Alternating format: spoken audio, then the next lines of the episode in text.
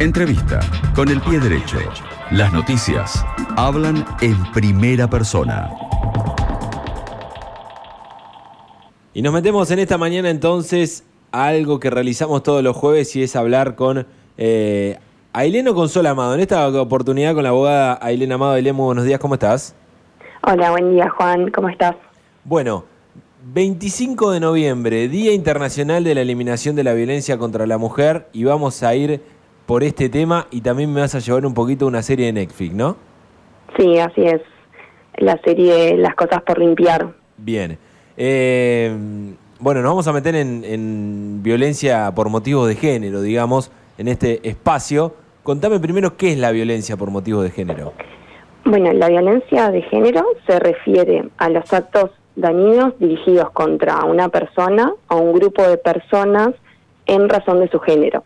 Eh, y bueno, tiene su origen en lo que es la desigualdad de poder, em, en la desigualdad de género, en el abuso del poder. Mm. Em, y afecta gravemente a mujeres y niñas. Eh, se produce cuando sufren discriminación, agresión, hostigamiento o degradación por su identidad de género. Eh, va a ser cualquier conducta o acción, insulto, una actitud o una falta de colaboración que produzca un daño a la persona, a la mujer, por el simple hecho de ser mujer. Bien, ¿y qué tipos de violencias existen? Bueno, en, la serie que mencionábamos eh, se reflejan eh, varios tipos de, violencia. Em, la protagonista sufre violencia em, eh, psicológica y otros tipos de violencia mm. por parte de su pareja y por parte también del Estado. Em, ahí se relata la vida de una mujer mm. que no tiene apoyo familiar o estatal y refleja la situación por la cual pasan muchas mujeres en nuestro país y en, el mundo, ¿no? Em, y bueno, en esta serie se ven varios tipos de violencia, nuestra ley también define varios tipos de violencia. Em, está la violencia física, que es la violencia más conocida. Es importante, eh, es importante esto que decís porque a veces, o en el general, nos pensamos que por violencia solamente es física y existen varios tipos, no es así. Sí, son muchas las formas en que la, mujer puede ser eh, o sentirse agredida. Em, existe la violencia psicológica, que consiste en provocar miedo a través de la intimidación, mm. em, se da cuando controla lo que hacen o deciden sobre sus vidas, cuando hay celos, cuando las alejan de, de sus familias y amistades, cuando las amenazan con hacerle daño a ellas o a sus hijos o a su familia, cuando las insultan. Y como decías, eh, es, em, no es tan fácil de identificar esta violencia como lo es la violencia física. Claro. Después está la violencia sexual, que se da cuando no las dejan elegir si quieren o no tener relaciones sexuales, o la manera en la que quieren tener ese contacto sexual. Em, y no solo se va a dar con terceros ajenos, sino que también se puede dar dentro de la pareja. Claramente. Eh, después está también la violencia económica, eh, que consiste en lograr em, o intentar conseguir la dependencia financiera de la mujer. Em, se da, por ejemplo, cuando les prohíben trabajar, mm. eh, cuando las amenazan con echarlas de su casa, cuando les manejan la plata que ganan con su trabajo, eh, generando así esa dependencia con la mujer. también está la violencia simbólica, que tiene que ver con los mandatos que, se, que nos imponen a las mujeres mm. eh, de repetir aquellas situaciones de discriminación que ubican a la mujer en, un lugar de desigualdad de poder. Em, lo vemos en, la serie, por ejemplo, eh, cuando la obligan a la protagonista, la pareja la obliga a mantener la casa limpia, a bañar a la nena, a vestirla, como si esto fuera ya un rol establecido y es obligación de ella hacerlo. Eh, ¿Por qué es tan difícil a veces que las mujeres rompan el vínculo con el violento? Porque me, decía recién, esto no, tiene que ver exclusivamente con terceros, puede ser todo este tipo de violencia directamente con la pareja. Sí, eh, y eso es, salir de esa situación eh, de violencia es muy difícil. En primer lugar, no todas las mujeres se dan cuenta rápidamente de que son víctimas de violencia de género. en la mayoría de los casos tardan en identificar eh, los tipos de violencia que sufren. También, a ver, eh, el violento no es violento, el agresor no es violento todo el tiempo. Entonces hay un afecto entre ellos eh, y es uno de los principales frenos que tiene la víctima. Em, porque esta persona, el, violento es la persona que eligió para compartir su vida, para tener hijos.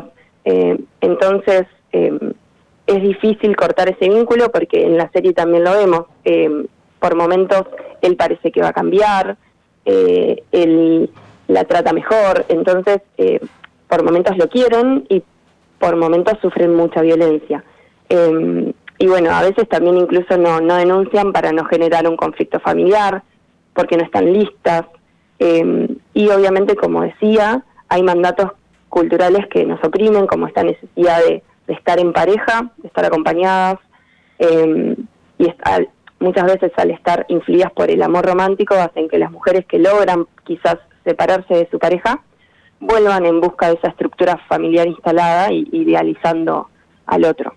Y obviamente también la, violencia económica pasa muchísimo, mm. eh, que si logran separarse vuelvan con el agresor por esto de que las bloquearon en ese sentido y no pueden mantenerse ni ellas ni a sus hijos, entonces eh, no ven otra salida que volver con el agresor. Claro. ¿Y cuál es la mejor forma de ayudar justamente a una mujer que, que sufre violencia de género? Eh, hay que acompañarlas en todo momento eh, y sobre todo creerles. Es el, lo primero que hay que hacer, creerles. Eh, esto aplica para todo el entorno, ¿no? ya sea para familia, amigos, amigas, compañeros o compañeras de trabajo, profesionales que, que las estén acompañando. no poner en duda su relato, con preguntas que quizás no sumen, sino brindar todo el apoyo para que se sientan seguras en contarlo eh, y sepan que no están solas. Y en segundo lugar también no abandonarlas, estar siempre cerca, porque aunque no hagan, eh, aunque hagan lo que no nos gusta, hay que siempre permanecer. Y obviamente buscar profesionales con perspectiva de género es fundamental eh, a la hora de, accionar. Bien. en la serie, cuando la protagonista contacta a una abogada con perspectiva de género, eh, se nota un cambio en toda la situación, eh, como sus derechos y, los relatos de ella empiezan a, cobrar importancia. Y a la hora de, las denuncias que quieren hacer estas mujeres, ¿qué dificultades se enfrentan? Eh, muchísimas. La, la, serie nos, nos sirve para descubrir cuántos obstáculos tiene que vencer una mujer que quiere hacer una denuncia. el primer obstáculo tiene que ver con ella, eh, es reconocerse en esa situación de violencia. Mm. Eh, es difícil reconocer que estás pasando por esa situación, reconocer que la, que la pareja es tu agresor. Mm. Eh, y, bueno, hay que reconocer... Y, animar, y animarse, digo, después. Animarse. Cuando reconoce eso, después hay que dar el paso para ir a hacer la denuncia. Exacto. pasa mucho que se van a sentir juzgadas, que no les van a creer, eh, que no tienen una red de contención familiar o de amigos mm. eh, y no se sienten seguras. Y también, como decís, una vez que se animan a hacer la denuncia, también hay un montón de, obstáculos burocráticos estatales. Em, es importante tener gente trabajando dentro de las instituciones públicas con perspectiva de género, porque pasa muchísimo em, que, bueno, esto de que por ahí las obligan a contar muchas veces lo que les pasó, a que quizás em, no las traten con el respeto debido, eh, que quizás las hagan responsables de la violencia que sufrieron. Hmm. Eh, entonces son primero eh, este obstáculo de ellas mismas y después todos los trámites y los obstáculos que, te pone el Estado, ¿no? Em, pero sí, para mí la premisa es eh, que se debe respetar la ley y las mujeres que denuncian violencia de género o violencia laboral tienen que ser tratadas con contrato humanitario y no ser revictimizada. Bueno, recomendamos entonces las cosas por limpiar eh, para poder ver todo esta, este tipo de, de, violencia, digamos, que como remarcás vos tiene que ver por la pareja, también con, la, con las diferentes instituciones y cómo va realizando también todo un proceso ante estas eh, ante esta violencia que, que sufre ella. Cualquiera que cualquiera que esté escuchando y, y le gustaría un asesoramiento, ¿se pueden comunicar con ustedes a dónde?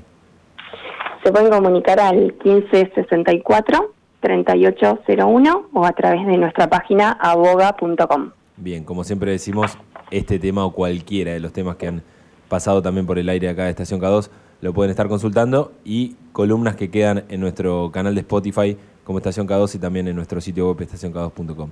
Ailén, no sé si tenés algo más para agregar, si no, muchas gracias. Sí, que bueno, cualquier persona que esté pasando por violencia eh, o si conocen a alguien, siempre contactarse al 144 que funciona a las 24 horas. Bien. Te mando un abrazo grande. Saludos. Gracias, abrazo para vos. Pasaba Elena Amado, entonces, abogada, hoy hablando de eh, violencia de género en esta mañana en, eh, con el pie derecho.